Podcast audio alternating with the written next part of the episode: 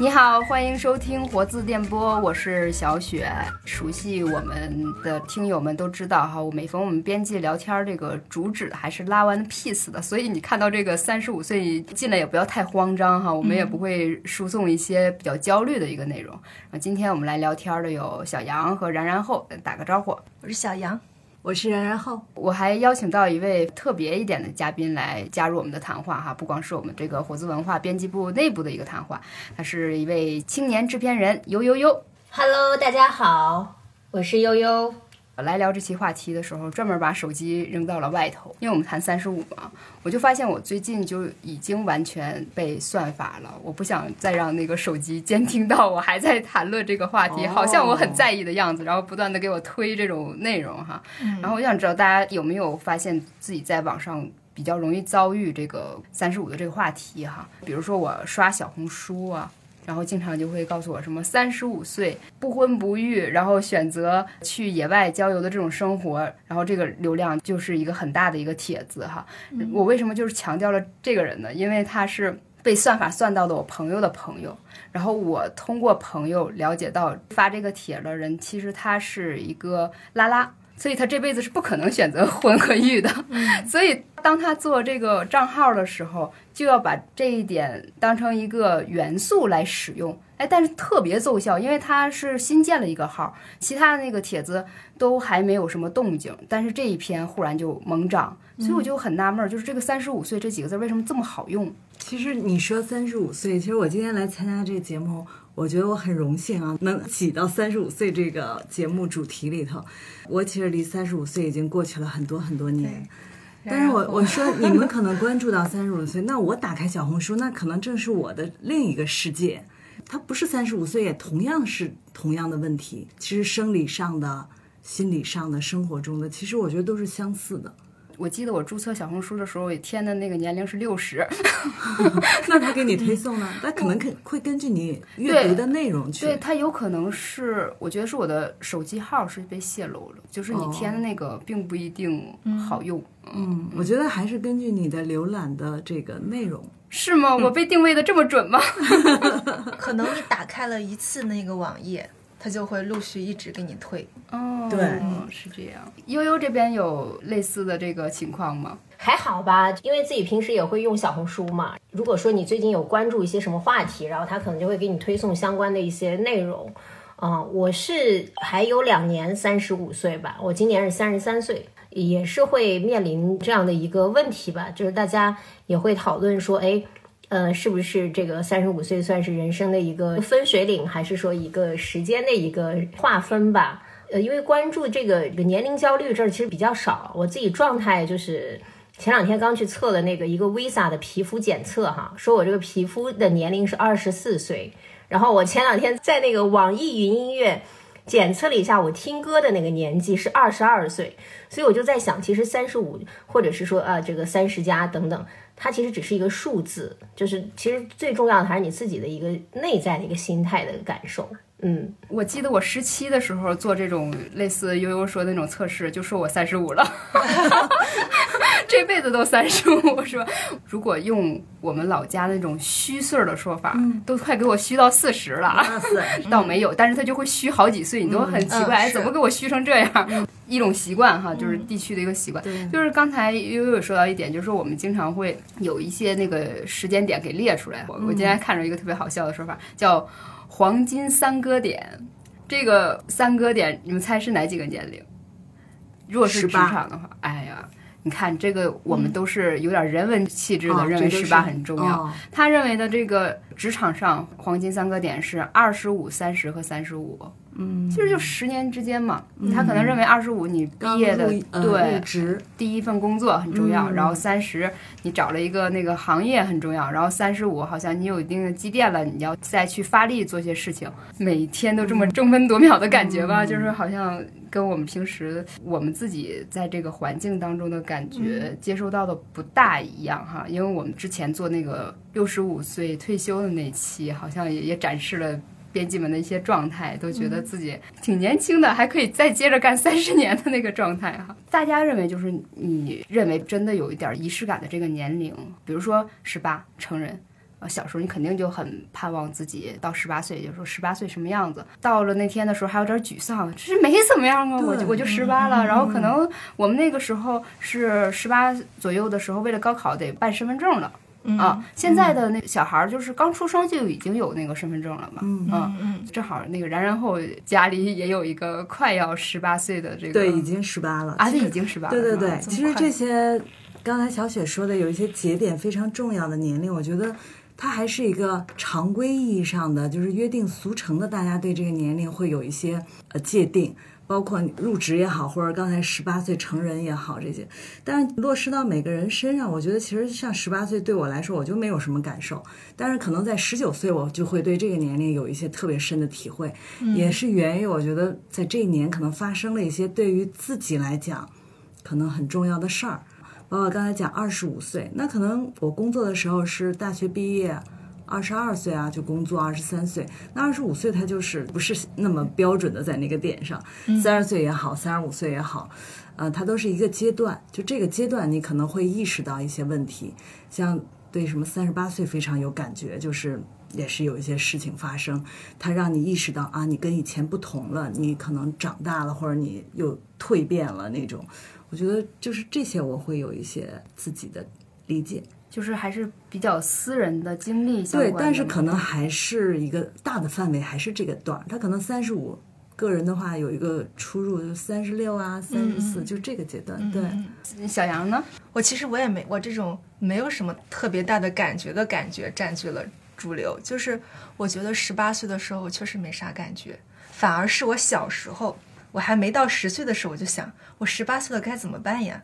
我那时候就觉得。十八岁是一个遥不可及的梦想，我怎么都不会到那么大的年纪的。等到真十八岁的时候，我就一点感觉都没有。而且可能也是因为跟我每个人的经历不同嘛，我可能晚上一年学，十九岁才上大学，十八岁还上高中，那个时候没有特别的强烈的感觉。等上了大学，就那种对于新生活开启的兴奋感，马上就淹没了你那种恐惧感，很多东西就自然而然的就过渡过去了。还有就是二十五六岁的时候比较焦虑，我那个时候确实有，我感觉那个时候，嗯，我记得我二十六岁的时候，我误入了一个，就是我以前的领导送了我一张美容卡，就说免费的那种，我就去就去试验了一下，然后我就。遭遇了这种年龄的宣传轰炸，就说你都已经二十六了，一定要开始护肤，然后要买我们这个产品，要做那个什么什么，然后当时把我搞得很焦虑，然后我就 我就想，我要不试一试。后来我觉得有点，确实有点太早了。但是我看到其他的小姑娘比我还小就被忽悠了，就是要做这个护理，要做那个什么，当然是可以，但是很早就开始用机器来给那些小姑娘们来做这种美容上的护理什么的，我觉得有点太早了。那个时候还很青春，脸上胶原蛋白还很多。对，不龄二十四的，呦呦呦，你还记得你的十八岁吗？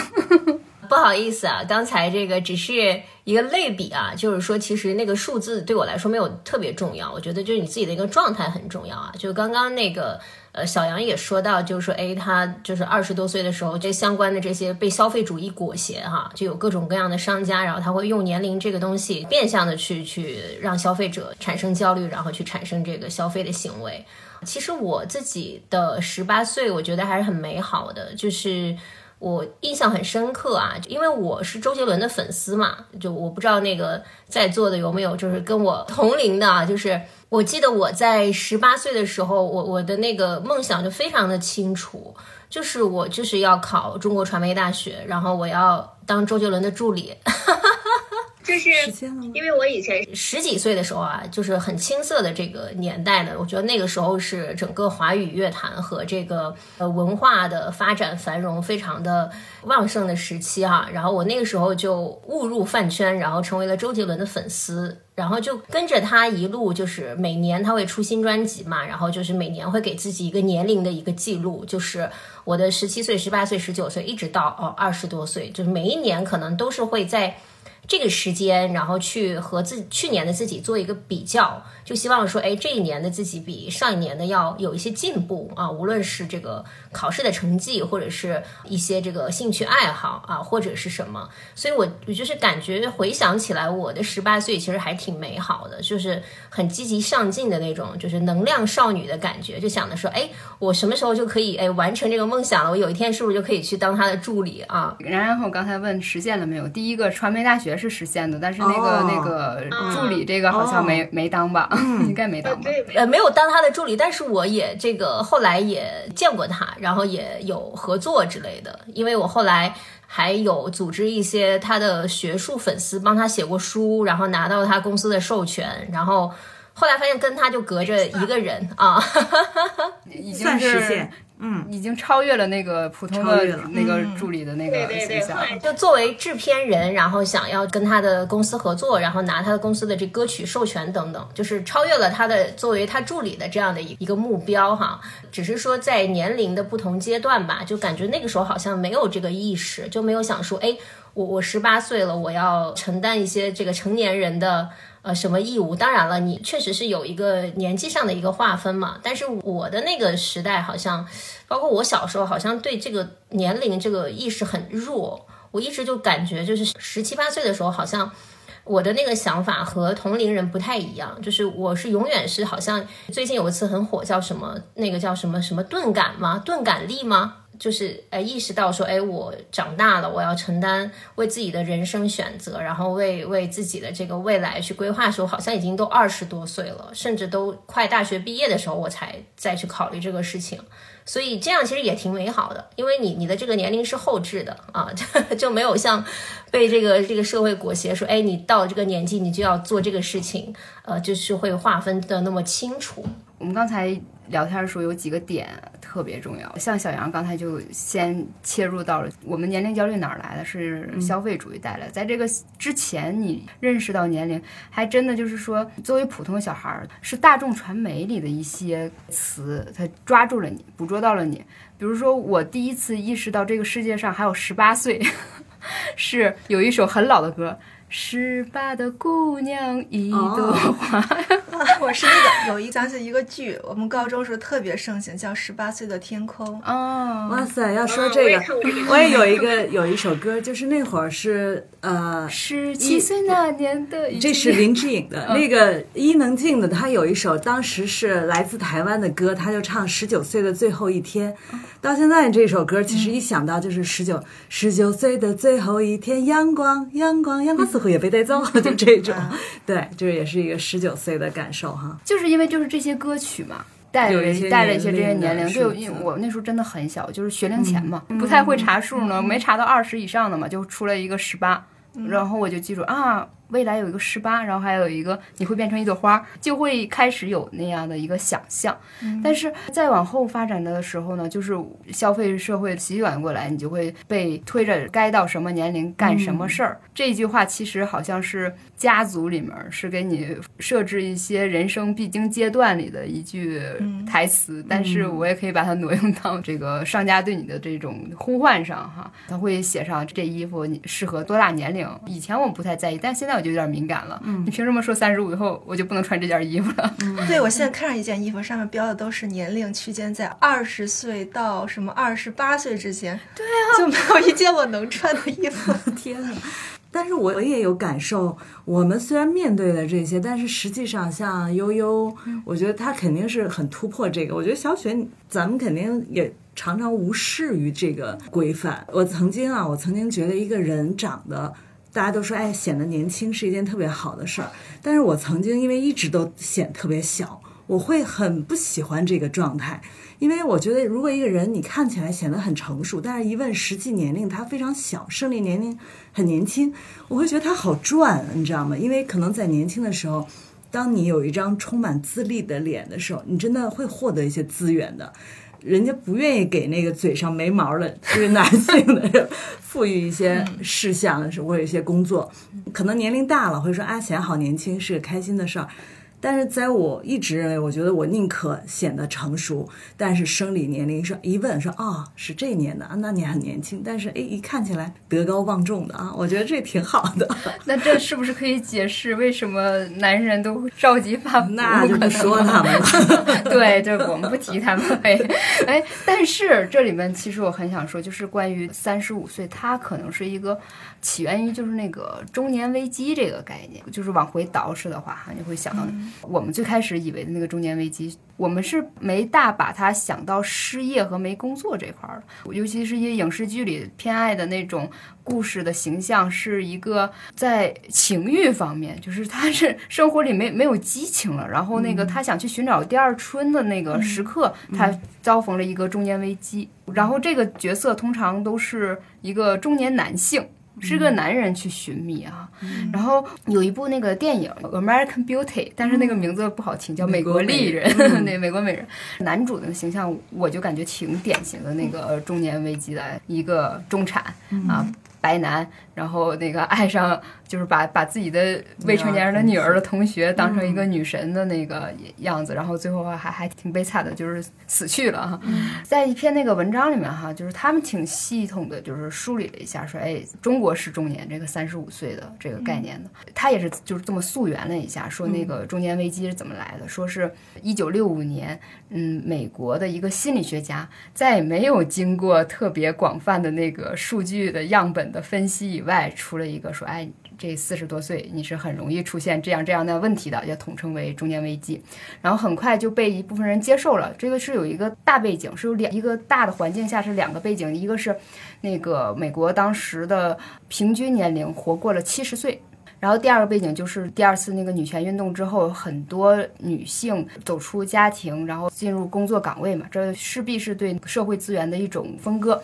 然后就造成了这些中年男性的，就是对自己的一个身份的一个危机感，所以在。八九十年代的时候，那个美国就风靡了这个中年危机的这个概念。等到引到我们中国的时候啊，是九十年代，然后这个就特逗了，我特意记了几笔。说引进来的时候呢，是最早的媒体记录是九四年出现的，引起了一些情绪的共鸣。这几篇文章叫什么呢？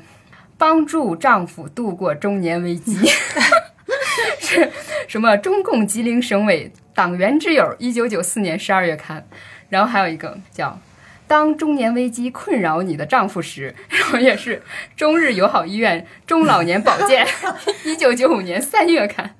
广西医学报研究的，说是一九九八年的，叫男性的中年危机。再往下一个就是两千年的时候，是经济日报社的那个中国企业家说中年危机静悄悄的来。嗯，就看到这儿，你回溯起来就会觉得很有意思哈。它怎就是怎么这一个脉络就来。当然现在你三十五的时候，可能我们绕了很多很多，估计有一些听众可能急了。他说真的有三十五岁危机，因为。所有的招聘的那个简章启事上要求的年龄限制是三十五，这是一个客观存在的事实。不过现在的话，可能我们已经超越男女，但是可能某些那个社交网站上，他对女性的这个年龄更不宽容。职场它有一个年龄红线嘛？我觉得其实大部分人就是说到什么三十五岁什么中年焦虑啊，这样就无论是男生还是女生，其实他可能更多的是因为你在。三十五岁的时候没有达到你小时候理想的那个三十五岁那个状态，因为我们小时候可能就是十几岁的时候上学的时候，可能会觉得说，哎，三十五岁我肯定成家了，对吧？我也立业了，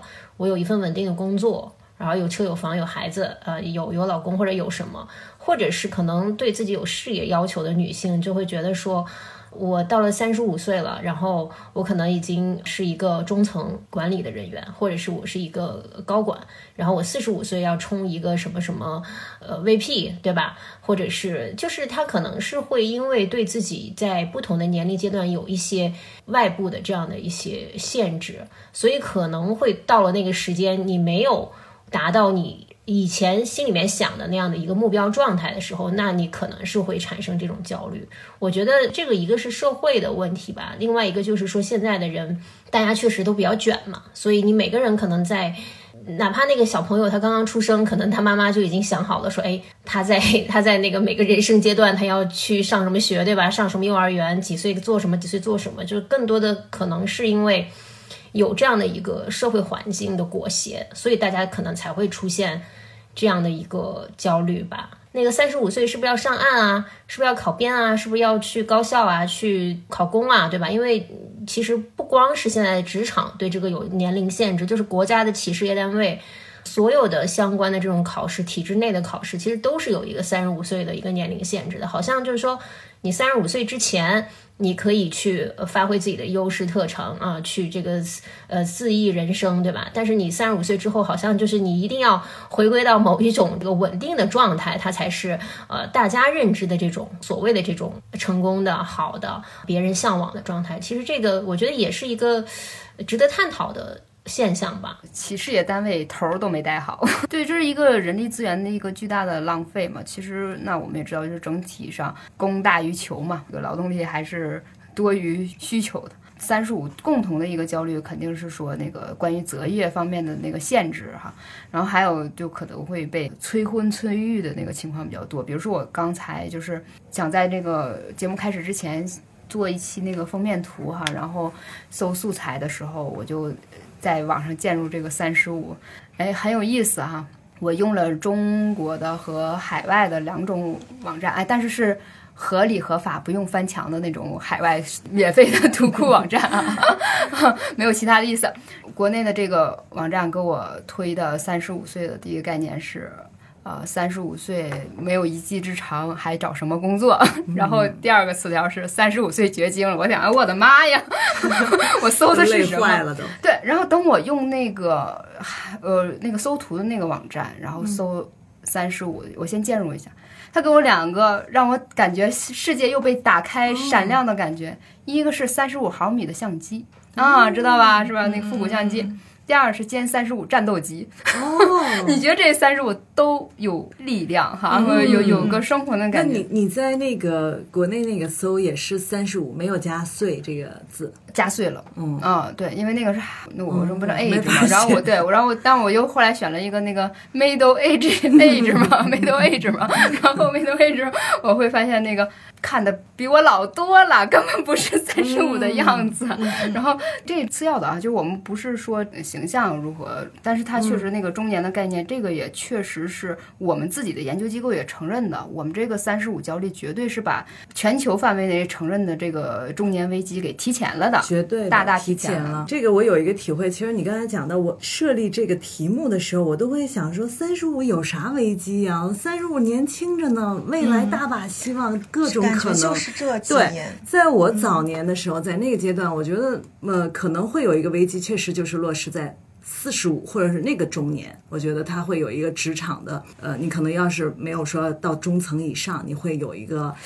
影响那是不是真的是因为生理原因，真的会干不动，是身体的那个？对，这个我刚才还想补充，你说到那个美国丽人那部片子的时候，其实我觉得那个国外有这个词，它肯定是基于一个生理的。人只有在生理达到你有力不从心的时候，你才会有危机感。当你身体完全能支撑住，你可能外在的，当然我们外现在有很多焦虑是催生的啊，但是这个身体是最根本的。我觉得当。你们意识到年龄有变化的时候，一定是身体告诉你我有点没劲儿了，我干不动了，我怎么这会儿体力不支了？我觉得是这个。我觉得是因为我曾经从体制出来的时候，很多人跟我说，他说：“哎呀，你这现在没到四十五，完全没问题，随便走。”你想，如果放到现在，那到三十五都肯定都得那个说服你留下，要稳定住，对吧？那怎么可能到四十几呢？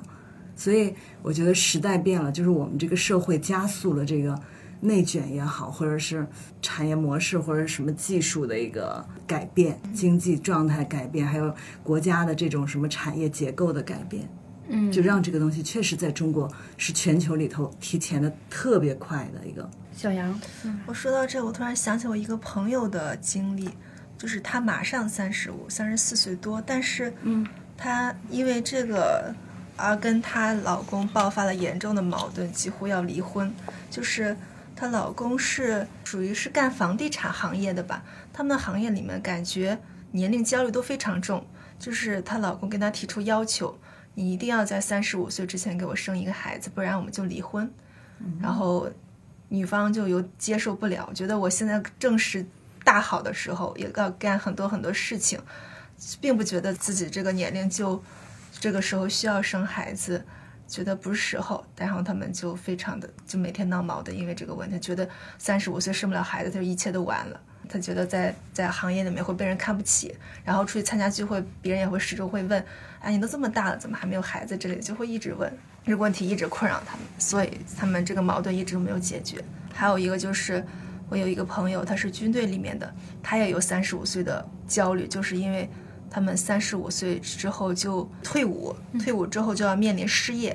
这也是一个很大的焦虑。就想到像公务员啊什么的，好像都会在这里卡着。嗯虽然说现在想要放松，但是这个焦虑焦虑感还是在人们心里面。他们好像说那个就是事业单位里面那个科级干部，其实一般都是在二十八岁、二十九岁是指数是最高的，三十五是最后的一个坎儿了。几乎就是三十五岁你还到不了这个正科的话，那以后的那个仕途你就甭想了。但是我跟你说啊，现在随着社会的这个变化，这个速度的变化加大，很多东西可能即使你三十五岁达到了你想达到的那个位置，但是转瞬也可以完全翻盘改变。嗯就是嗯，这好多东西，反正我一个经历过的人，我觉得都是充满了变数。对，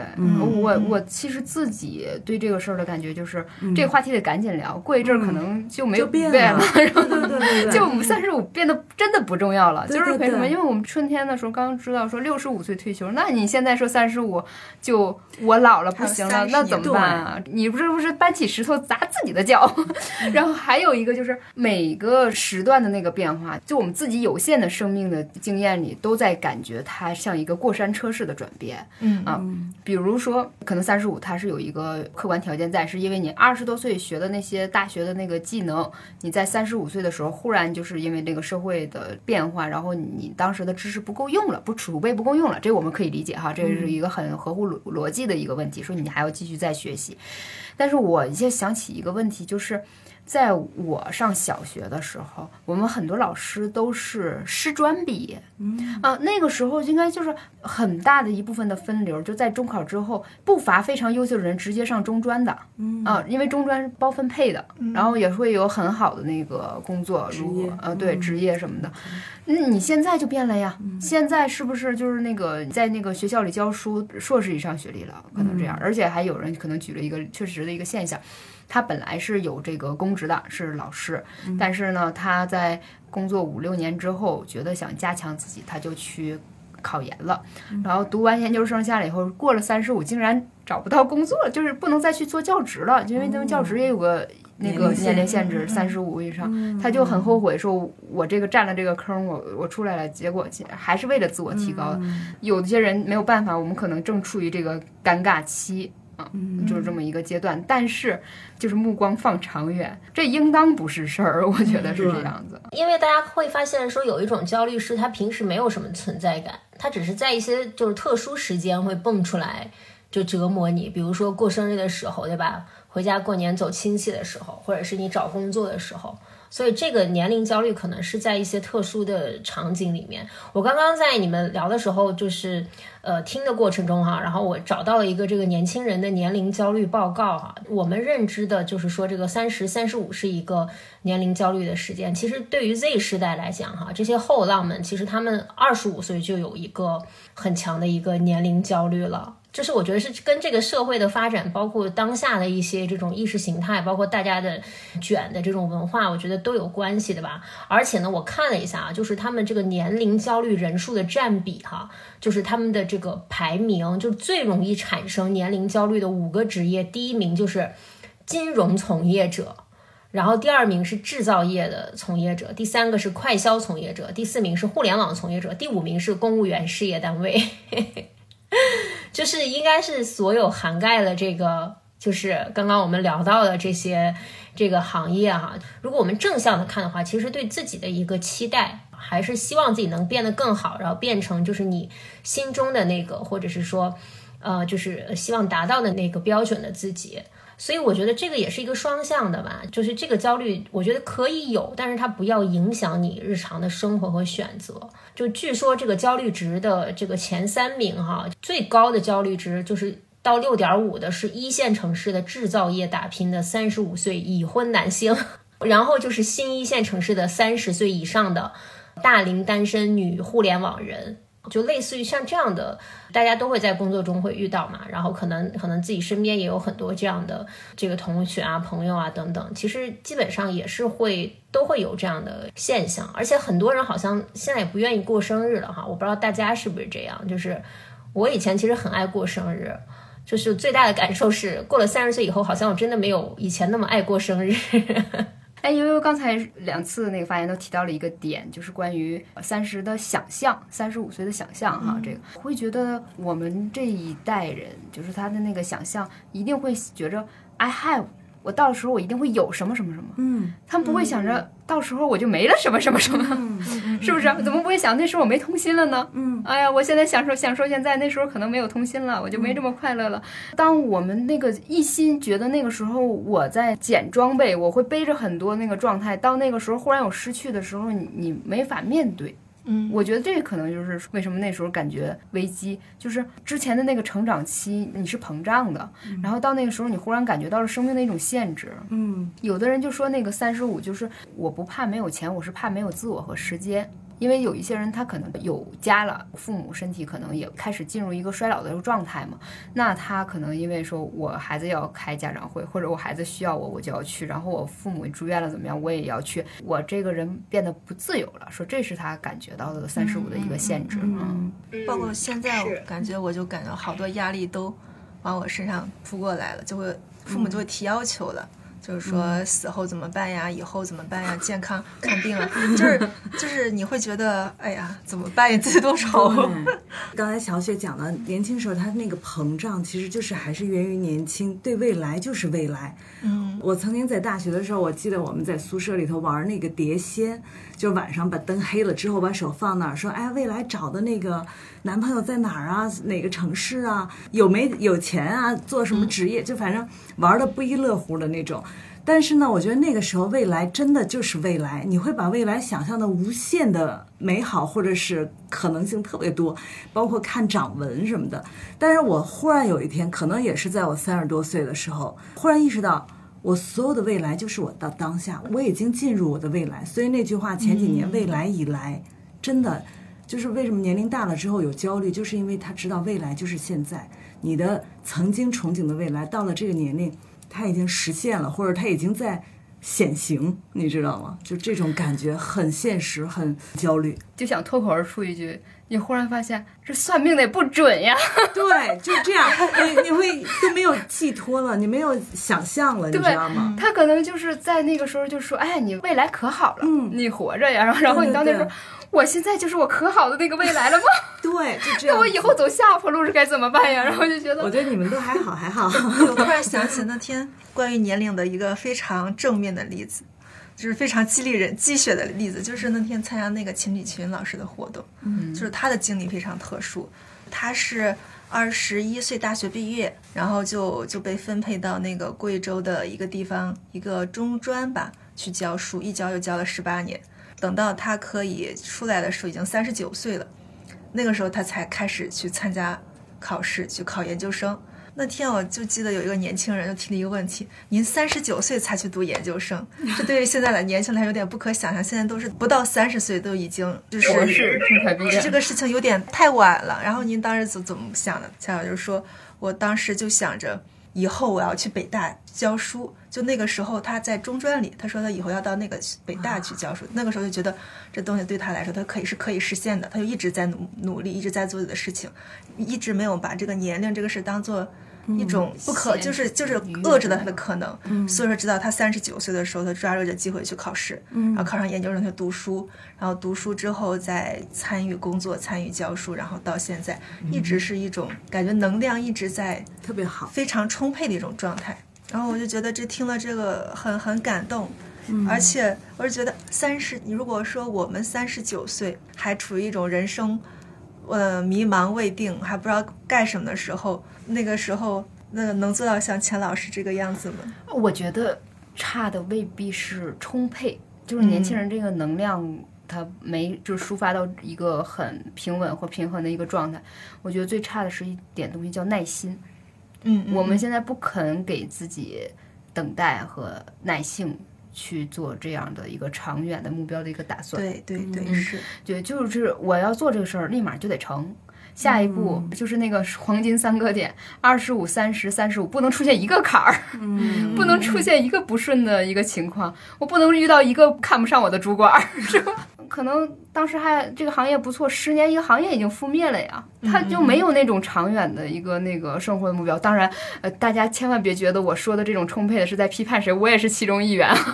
嗯，对，所以我觉得就是一个最大的问题就是怎么处置这个三十五，是怎么想象整个人生的一个过程。这辈子说快也快，很说慢也有点慢。对，哎，我说我说我的一个体会，其实刚才讲到说，已呃未来已经就是现在了，但是我因为到了这个年龄，我还在想未来，我还觉得还有未来，但那个未来我可能会把它想得非常小，可能以前就想就未来很远，或者你都不用做什么，你就等它到来，就可能都是一个非常完美的 ending 那种哈。但是现在就会想说，哎，我把那个未来可能就是这五年、这十年。我要去做一个什么事情，或者要怎么着，还有未来，就是但是那个未来的空间或者是一个范围就会缩小，但这个也是是能够支撑你走下去，很具体啊，很具体。呃，对，其实我一说支撑这个字儿啊，又又有点儿那个扎了这个一线单身青年的那种心哈，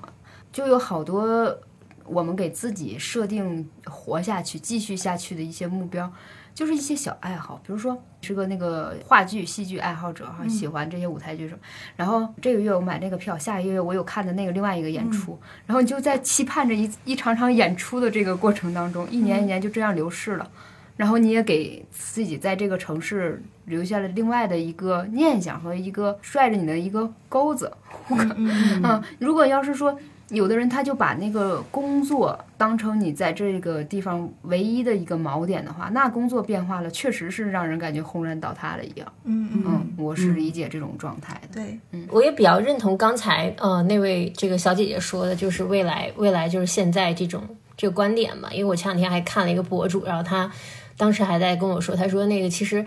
为什么我们会有这种焦虑啊，或者是说呃老是会。给自己一个数字去限定怎么样的，其实还是因为你大部分时间都是在追求结果的，你过于的去追求这些结果，或者是对已经发生的这个过去去怀念。但其实就是因为你对于过去的怀念，还有你过度的去追求结果，你就会忽视对当下的每一刻的一个感受。就是你刚刚说到的，哎，比如说一个人他喜欢看脱口秀，喜欢某一种爱好，然后在一个城市或者在这个世界上去延续这种爱好，然后你的这个爱好和每一年的年龄增长的你去呃互文的时候，其实你自己会有很多的。新的感受哈，我觉得这可能就是抓住当下的一个一个方式，就是去拥抱当下，呃，就不要说等它过去了你再去怀念它，或者是说，哎，还没有到你就会提前会对结果有哪些，就像你说的一一个想象啊，或者是一个预期，我觉得这个可能也是一个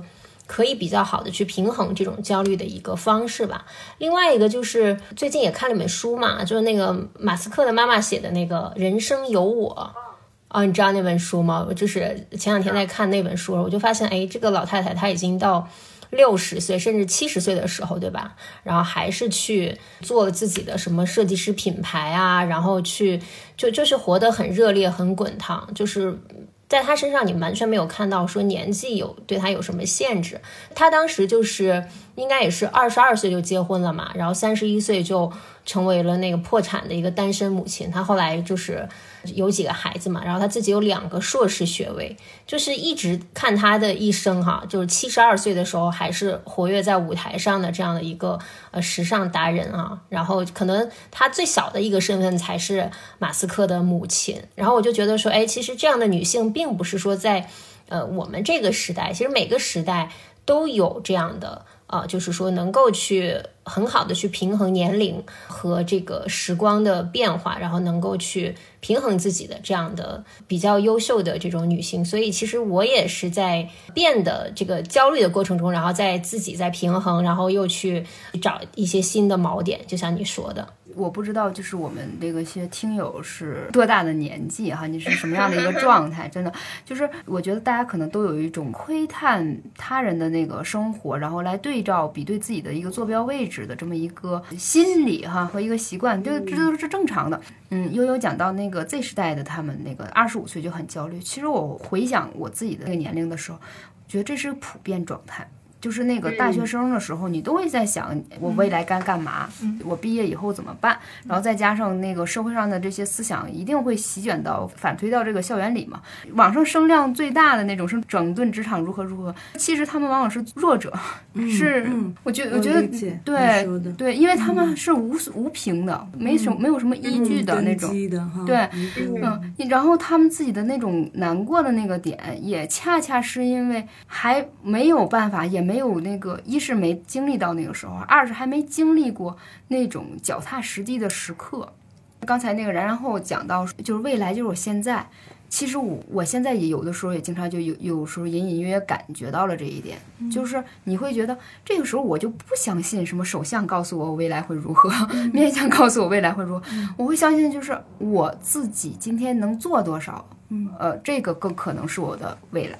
然后当然有的时候我们也得。保有那种什么命运给你突破的那个瞬间的那个好运砸中你的时候，应该是一个突然转变的一个过程吧。我们至少在那个影视剧里或者怎么样看过那种人生的奇遇的感觉。你要给一个一个开放的一个部分。但是我想说的是，那些年轻的他们现在还没有机会真正的去脚踏实地的，真的去在碰壁的过程当中磨练自己。他也许还真的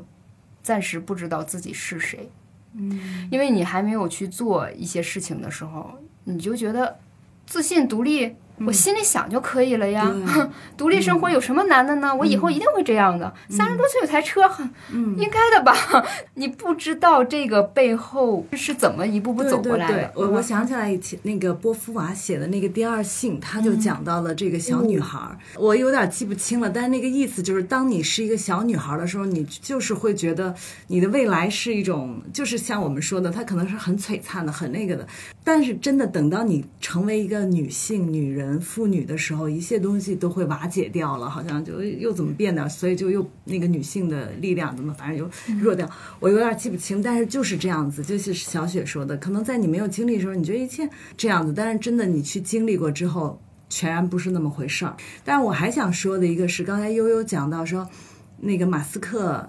的妈妈梅耶，我也知道那本书。我觉得像那种女性，还有她在的那个社会里头，可能。本身就是很多元的那个社会，对人给的机会，或者是他自己的能量也非常强。他也是属于那种女中豪杰类型的，好像带着自己孩子怎么着。嗯，我觉得在我们这社会里头，我们除了个体可能能量有限，社会可能现在又给你搞成一种很卷的一个状态，就很难突围的。我觉得。嗯，就是很很辛苦这个状态底下，所以你要去突破，说我不在乎一些标准规范很难，但是就在这个很难的情况底下，我觉得其实也是在进步，也还好。我前上周去趟上海，去那个河滨公园去待了一会儿，我就感觉到，哎，那些姑娘就男男女女的。尤其女孩儿，我觉得很松弛，我会很羡慕。我觉得比北京松弛好多，你知道，也可能是个假期。我我觉得时代是有进步的，就是它会变，所以我觉得我们作为小个体，我们要为那个更松弛的社会，或者是更多元的社会。可能我们要去贡献一点力量。是的，对，嗯，就就就就是，反正这是一点感受。对，就我看那篇文章哈，应该是那个青山资本他们出了一个消费报告吧，就说那个三十五岁中国式中年啊，对对对。然后他这里面讲了一个就是解决之道，说那个三十五岁以后是干嘛？就是三十五岁之所以有危机，是因为你把自己当成一个完全的一个打工人的一个状态嘛。我们都是工业化上的这个螺螺丝钉，对，然后。那个，那你可能就会被那样的去替换。然后，那你要是找到你自己那个作为人的价值，那你就得逆工工业化的那种思维哈。你想想你自己需不需可以有一些那个手工上的一个温度，或者是说你往前更超越一步，你会想到老年人的那个是 这个这这这这个产业啊。他的意思就是说，你可以跨越这一步，就是你看出这个东西以后，你可以往回逆它而行，或者是说再超越它一部分去做这样的一个思考。是延迟退休吗？对 对，因为有现在就是那个对老年人的呃生活的这种产业，其实是正在一个孕育的过程当中嘛。其实未来可以想见，这是一个非常大的一个市场的。这儿下班了 再继续，我未来有盼头。对，对，他就是虽然那个你看的时候，你你依然会沮丧嘛。他就是你跟你那之前的那个职业想象不一样嘛。嗯嗯，比如说，那我们是不是在这个工业化的一个基础上，我们开始做成那个服务业的那个状况？就比如说，以后未来人人都拥有一个管家，老年的生活是什么样的？暂时看起来不成气候的样子，但是那些都是有机会的。这是一个趋势，对，这是一个商业机构给你的一个想象啊。我们觉得也。不乏可以去参考一下，就是让你不去那么紧张嘛，因为我们觉得这个三十五这个问题是我们说这么多去贡献这么多，你只能说是一个观念上或者一个的转变，但是实际上的一个制度上的和一个大环境上对你的那个定位上呢，还是说有存在一个这个三十五的一个问题是这样。嗯，我是马上就要到三十五了，然后有两位这是还没到的啊。嗯。你会设想，就是三十五岁的时候，你真的做了什么抉择吗？然后我也想知道，然然后你在这个某一个比较特殊节点的那个时候，它真的有什么不一样了吗？或怎么样呢？我觉得我属于典型的被这个时代推着往前 滚滚前行。呃，三十五岁我真是没有，我觉得那会儿还是挺被动的一个前行，而且也基于那会儿真的是社会还是稳定的状态，呃，在一个非常稳定的单位。嗯，因为一些人事关系就被推到了一个中层的岗位上，觉得一切都顺畅极了。当你觉得顺畅的时候，你觉得未来就真的一没有焦虑，唯一焦虑率的就是说，可能比年轻的时候是不是稍微老了点儿，皱纹多了点儿，但是皮肤肯定也是相当好了。所以我觉得你们三十五岁，可能我觉得应该到四十五岁之前。或者在五十岁之前，你们都不会感觉到自己有年龄上的一个变化。就是即使你年年过生日，我觉得都不会觉得说我一下子，我我我还很年轻，我心理年龄很年轻。你们都会持续的有这个感受。我就像开始说，我觉得我的那个感受点更强的是在三十八岁，我会意识到啊，好像走进了四十岁哈，就是再加上经历了其他一些事情，你会觉得你跟。三十岁或者在之前，你是两个阶段的人了。我就感觉这个三十五岁有点太超前了，由于各种社会的一些限制。像我觉得我们总是在，尤其是小红书上，我经常会推到一些推送，就是三十五岁就是如何护肤、如何抗老、如何那个摆脱年龄焦虑、如何保持女性魅力，就是都是这种 非常紧张。但是我我看国外的好多电影，这个焦虑都很晚，都是。四十多岁都都很少，都都是五十岁之后的。像我前期密集了看了一很多很多这种关于女性的电影，他们基本都是在五十岁之后。比如说有个电影叫比诺什的一个新片儿，叫《你觉得我是谁》。这个设定很有意思，是它里面是设定她是一个五十岁的离异的教师，她是因为和她的丈夫离婚了。没有这种感情生活，也没有性生活，她非常渴望新的一段恋爱，所以她就去 Facebook 上。在那之前，她是交了一个男朋友的，但是她觉得那个感情可能还是不满足她，她是去 Facebook 注册了一个账户，给自己的设定是二十四岁的黑发的年轻漂亮的女生，然后就此就就认识了一个网友。那个网友是个又帅又多金又什么的，那个身材非常好的男孩。傻猪盘吗？没有没有没有没有，就是他认识那个男孩，那个男孩他恰巧也是他当时那个男朋友的朋友，就很巧。但是那个男孩不知道这一切。嗯，然后他们俩在交往的过程当中，因为这个比诺什他上传到网上的照片全都是他侄女的，他侄女才二十多岁，不是他自己的真实信息。但是他谈话呢，声音又非常的年轻，所以那个男孩就。就疯狂的、不可救药的爱上了有着这个年轻声音的，但是容貌又是他侄女的这样一个这个虚假的比诺什。当他越来越投入的时候，比诺什觉得已经抽身不得了，就是那个男孩非常想要见他，但是他又觉得自己实际上是一个五十多岁的中年女人，已经老了，不像那个二十四岁的女孩那么年轻漂亮了。然后他就一直不想拒绝和这个男孩见面，然后这男孩就各种的找寻她，她见到了又退缩等等吧。但是很有意思的是，电影有两个结局，第一个结局就是这个她始终没有和这个男孩见面，然后这男孩为了她自杀了。另一个结局是五十多岁的他终于和这个男孩见了面，然后这个男孩坦然接受他的年龄，然后两个人就在一起了。嗯，这是一个开放的结尾，这是一个我看到的五十岁的焦虑。另外一个。也是一个挺新的片儿吧，叫《祝你好运》，呃，是一个叫什么《祝你好运》，里奥格兰德，就是那个汤姆森演的一个片儿，设定是五十五岁，他也是五十五岁，觉得自己前半生好像没有更好的享受性生活，或者是怎么的，他想五十五岁去体验一下，然后就招了一个男妓，然后体验了一下另一种幸福，这也是都是五岁之后的。我甚至还看了一个。伍迪·艾伦竟然也拍过一个关于女性中年危机的片儿，叫《另一个女人》，里面设定是一个哲学女教师，她五十岁的时候因为工作原因搬到一个小房子里面工作，但是无意中听到了隔壁心理医生在问诊一个年轻的女生，然后那女生谈论了很多她的个人经历，勾起了他对自己往事的回忆，然后他开始中年焦虑了，都是到五十五十五。这个这个非常非常晚的年龄，三十岁的我很少看。所以这中年危机真的是基于生理的，它是身体上的一个变化。那女性五十岁以后，她更年期了，她肯定是有这个转换的。现在从三十五岁一下跳到五十，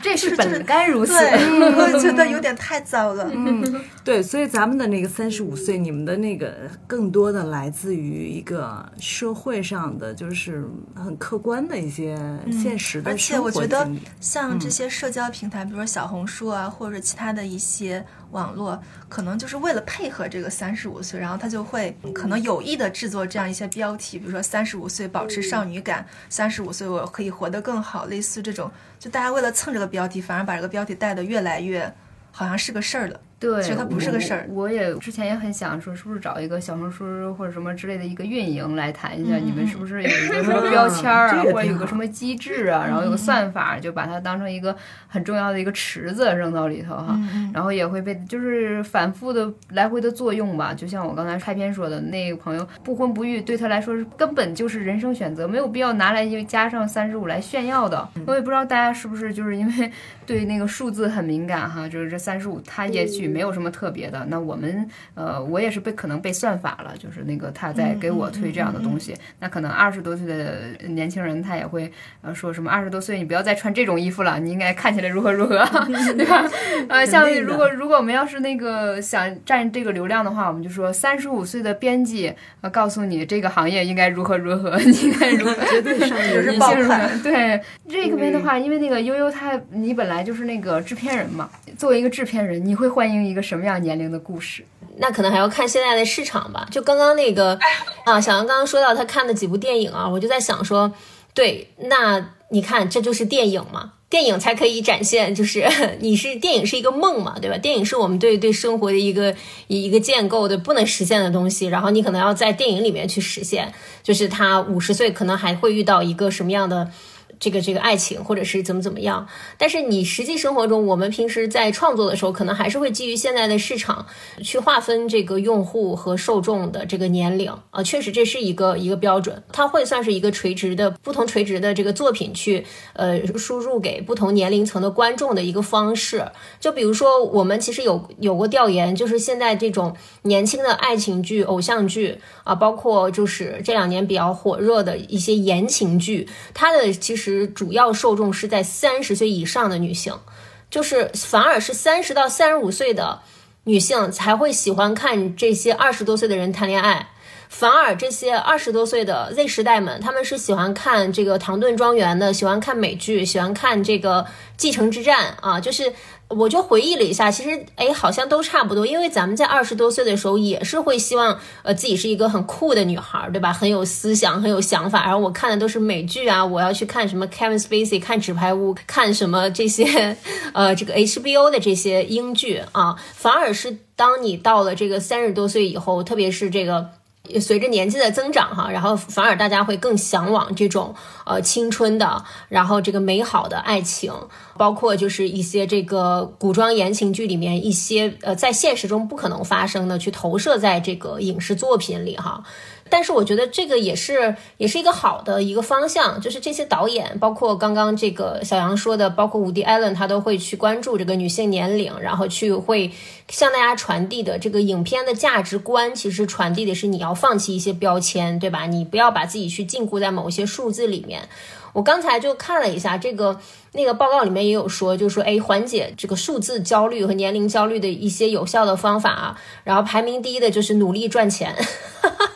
努力赚钱，努力攒钱，对吧？什么什么？我前两天看到一个那个段子，就说什么只要什么资产过亿，呃，什么奶狗遍地，什么什么，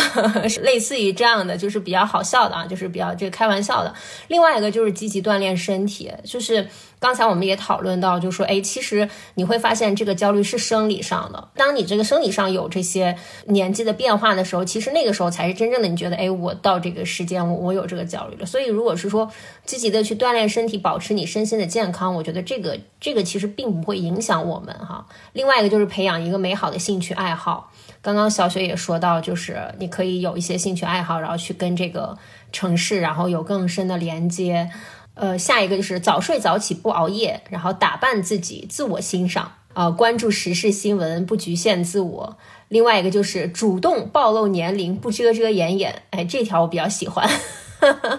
就大概就是这就是这种感觉吧。啊，所以其实发现这个过了三十岁，其实世界也没有毁灭哈。过了三十五岁，其实世界还是这么美好的。啊，我好像可以提前这个在心理建设上已经可以这个健康的迈入我的三十五岁了。院线哈，就是投其所好的一个过程哈。然后我也觉得写故事本身还是可能我们这个是小众的哈，希望看到那个导演的那个自我的那个表达。我不想被投喂什么的，对，我不想完全被投喂，我想真的去看世界的那个开阔。嗯，有的时候我现在就感觉，我觉得青春片变少都是一件遗憾的事情。就是有的时候我也想看一些真正描绘了那个动人青春的那个影片，然后因为这两年小妞电影不火了，我们也不怎么看到看不到那个青春片了。然后你觉得其他诸多因素吧，然后某些那个那个类型就在院线膨胀或如何？我希望就是每一个在创作的人哈，或者是说哪怕你在做最微小的工作，你创造的那个东西，就像然然后说的，你可以为这个缓解这个焦虑贡献一点点自己的力量，那就是过好每一个年龄。有的时候会觉得一个人有没有什么样的焦虑或达成什么样的焦虑啊，他有的时候也是种运气。嗯，我觉得我们这些我们几个孩子。相对来说是比较幸运的人，你命运没有在你年轻的时候直接给你一个什么惨痛的大巴掌啊，让你有那么样的那个伤痛感吧和那种焦虑感，然后也比较幸运的在一个相信自己的一个城市，就是相信奋斗的一个城市。你可能对自己有那个焦虑，是因为会觉得没底的是。我只有这一副身体了。我们现在叫什么技术无产阶级嘛？嗯，一样的，就是以前我们的打工是用四肢，现在用另外一个器官嘛，就是大脑，是吧？你用这个器官去打工，然后你会觉得你是两手空空的，你自己是你唯一的一个。生产资料嘛，啊，你不占有生产资料，你你只有你只有你自己嘛，你得自己去做。所以你就当你自己忽然想懒或者你想放松或对自己没自信的时候，就觉得好危机啊。嗯，我觉得可能根儿上在这儿吧。其他那些就是年轻人，你们就不要怕。呃，年中年人就是没时间上网，他们生活过得好着呢。就是他们三十五岁，他们也可以在生活里呃找到那个自己的那个乐趣所在。也许他们就是不上网，没有告诉你他们过着。你看似好像无望了，很规矩的所谓告诉你是婚姻是坟墓，坟墓里的日子，其实人家过着挺美的呢。然后就不要怕啊，然后网上那个声音最强烈的，它只是一个议程设置，它不一定是真的。嗯，对对，嗯，然后就更更恰切的进到自己的生活里，然后也希望我们写故事的那个人打开你的想象力，把你的那个真诚想告诉我们的东西讲出来，而不要围绕着某一个流量不断的这样的去进入。嗯，是今年的话，可能会有一些青春片进入市场吧，因为前两年电影院也关门了嘛，然后今年开始复苏。其实我去年就是也关注了一些，我不知道有大家有没有看，就是那个《五个扑水少年》的那个翻拍，就日一个日本电影，然后被国内翻拍了，其实特别好，就是很青春，非常。呃，非常燃的，非常呃动感的，就是讲游泳这个少年游泳队的啊，就有点像《灌篮高手》这样的感觉的这样的一些青春电影。其实它都是一些比较作者表达的这样的一些作品。其实我们其实也是希望这样更多的这样的作品去进入市场，对，就是让观众去看到这个更多元的、更丰富的一个这个影像吧。那我们今天这期节目就到这里啊，然后那个谢谢大家。好，谢谢小雪，好，谢谢悠悠。如果感到悲伤，我会陪你晒太阳。